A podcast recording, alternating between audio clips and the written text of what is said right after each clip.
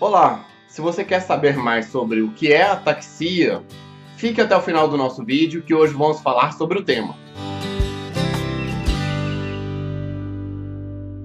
Olá, tudo bem? Meu nome é Dr. William Rezende, sou médico neurologista, fundador da Clínica Regenerate e no meu canal falo sobre vários temas sobre neurologia geral, dor, sono, Parkinson, emoções e toda semana temos o Neuronews no qual recebemos e passamos para vocês as últimas novidades do mundo da neurologia. Se você quiser receber novos vídeos, se inscreva no nosso canal, clique no sininho que irá ter a notificação de novos vídeos. A taxia vem primeiro a definição que significa fora de ordem. O A é de negação, vem do grego, e tax, ou táxicos, vem de ordem, vem do grego de ordem ou seja, falta de ordem. Ataxia significa falta de ordem. E a falta de ordem pode ter várias implicações, tanto em falta de ordem dos movimentos, como também falta de ordem dos pensamentos, tá? As ataxias, elas têm implicações e definições fundamentalmente motoras, mas hoje em dia nós sabemos que as doenças que afetam o cerebelo também afetam os lobos pré-frontais, que afetam também o pré-planejamento dos movimentos e dos pensamentos. Bem, então, ataxia, já que é a falta de ordem, significa que tudo para a gente fazer um movimento, a gente não tem só o ato em si, nós temos toda uma criação de uma sequência de ordem de ativação de um músculo que vai levar a contração e o relaxamento do outro lado e depois a frenagem. Por exemplo, se eu vou levar a mão para pegar esse copo, o copo está aqui nessa mão, eu vou trazer a mão para cá, o movimento da mão tem várias coisas: a aceleração, a frenagem, a atingir o alvo e pegar. E para isso, tem muitos músculos que estão sendo ativados, ativados. Tem os da mão, dos dedos, do punho, do cotovelo, do ombro. E todos esses músculos têm um grau de ativação deles, que ele inicia o movimento, o músculo contrário relaxa, e depois esse vai ter uma frenagem desse músculo, porque senão, se eu não tenho essa ordenamento para trazer a mão, ela pode passar, ela pode errar, ela pode vir mais forte, ou então vem insuficiente, pega errado. Isso tudo é ataxia. Quando a pessoa tem uma desordem dos movimentos, está fora de ordem, por exemplo, se a pessoa vai fazer o índice, índice nariz, ela para trazer a mão, ela erra, custa acertar e acerta. Se ela vai tentar trazer um dedo no outro, ela passa o dedo, não acerta, ou então se deixa um dedo pertinho do outro, o dedo nunca que fica perto do outro, ela tem erro toda hora. Essa falta de jeito para acertar um ponto, tipo, as, não vai tentando e não acerta, chama dismetria.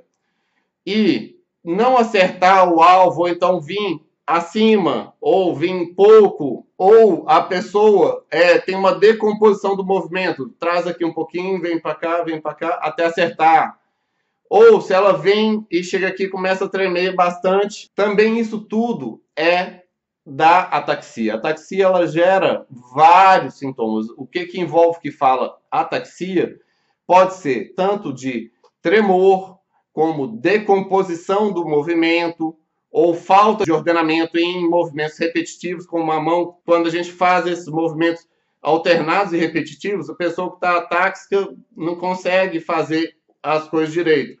Uma mão vai, a outra não vai, e aí fica desordenado, fica fora de ordem. Isso chama de diadococinesia.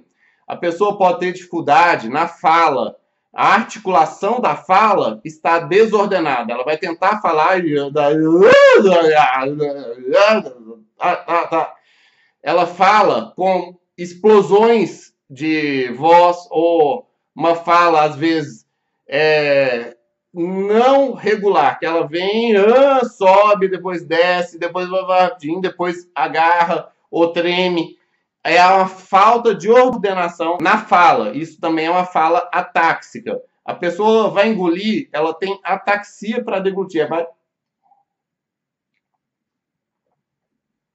Ela tenta várias vezes e tem uma dificuldade no ordenamento dos passos da deglutição, que para deglutir é uma sequência de passos. A gente não pensa, mas é uma sequência de passos automáticos.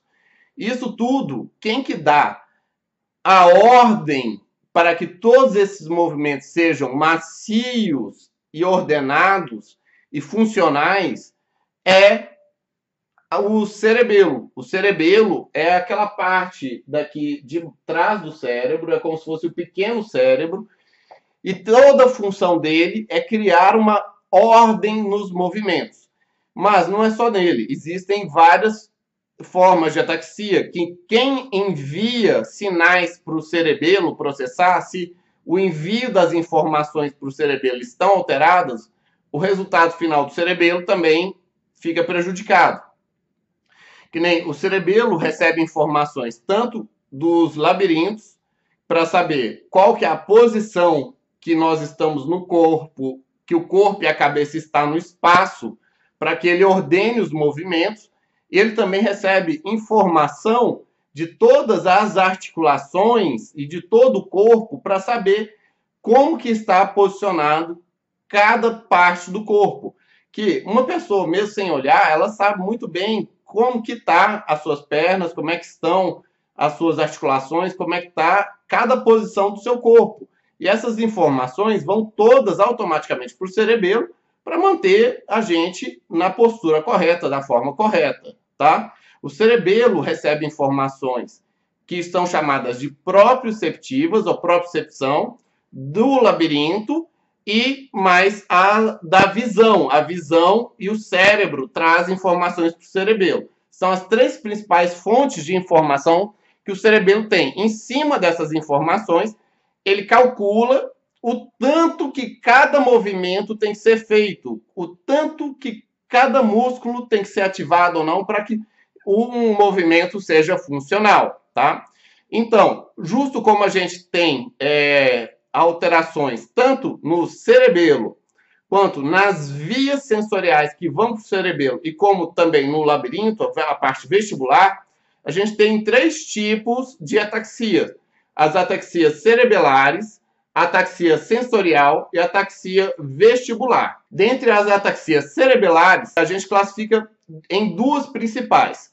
A ataxia axial é que corresponde à parte mais axial do corpo, a pessoa tem mais dificuldade para andar, ela abre as pernas, ela anda que nem bêbado, andando com as pernas mais alargadas.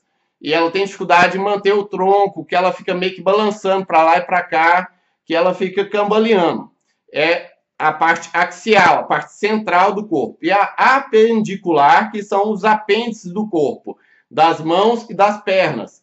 Que a pessoa tem dificuldade para escrever, ela tem dificuldade para acertar um dedo no outro, ela tem dificuldade para acertar o dedo no nariz, ela tem dificuldade para fazer movimentos finos, ela tem dificuldade para passar a água de um copo para o outro, ela tem dificuldade em movimentos finos, tanto da mão quanto dos pés. Se for para acertar o calcanhar no tornozelo ou no, é, no joelho, a pessoa tem dificuldade na métrica fina dos apêndices do corpo, tanto dos, das pernas quanto das mãos, tá? E temos a parte da ataxia sensorial. A parte sensorial pode ser tanto é, que afeta a medula, que seria do funículo posterior, que é uma parte da propriocepção, como também de polineuropatia, que a pessoa perdeu a inervação periférica dela toda, tanto das mãos quanto das pernas. E se não chega a informação de posição das articulações e do corpo para o cerebelo, ele tenta compensar com a visão. Ele compensa com a visão, mas ainda assim está ruim. Se tira a visão, aí ele não dá conta. E temos também a, a ataxia vestibular, que na ataxia vestibular, o paciente perde as informações do labirinto, que vem do, pelo nervo vestibular, pode ser tanto por lesão do labirinto quanto do nevo, e a pessoa fica atáxica. E ela compensa com a visão e com propriocepção, mas ela fica dando confusão também por falta dessa informação. Ela também tem ataxia vestibular. E quais são as principais causas de ataxia? Bem, antes das principais causas, você que conhece alguém que anda aí com as pernas meio abertas, desequilibrado, não consegue acertar nada, toda hora deixa cair as coisas, não acertam nada, todo incoordenado, falando meio estranho assim, a pessoa escreva nos comentários para a gente discutir sobre o que mais possa ser ataxia, ou se você mesmo tem uma ataxia, escreva para a gente debater mais sobre o tema. Deixe nos seus comentários suas dúvidas sobre o que mais pode ser ataxia.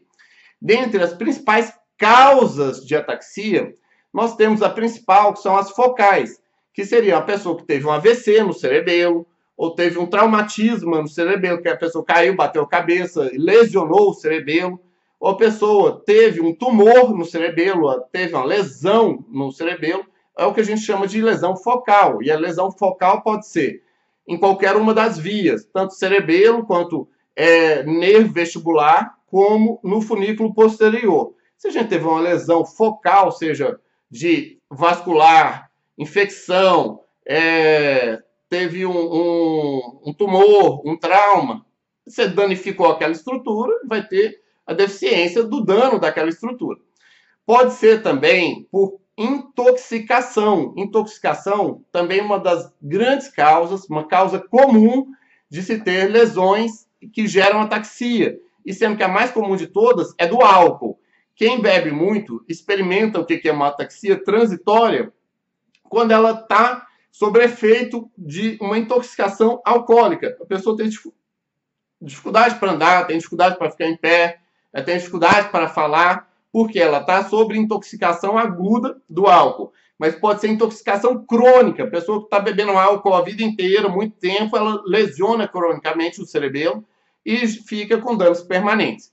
Se a pessoa também pode estar intoxicada por lítio. O lítio é um medicamento anti, é, é um medicamento psiquiátrico usado como estabilizador do humor e se ele fica acima de 1,6 no sangue, ele pode começar a dar ataxia e intoxicação no cerebelo.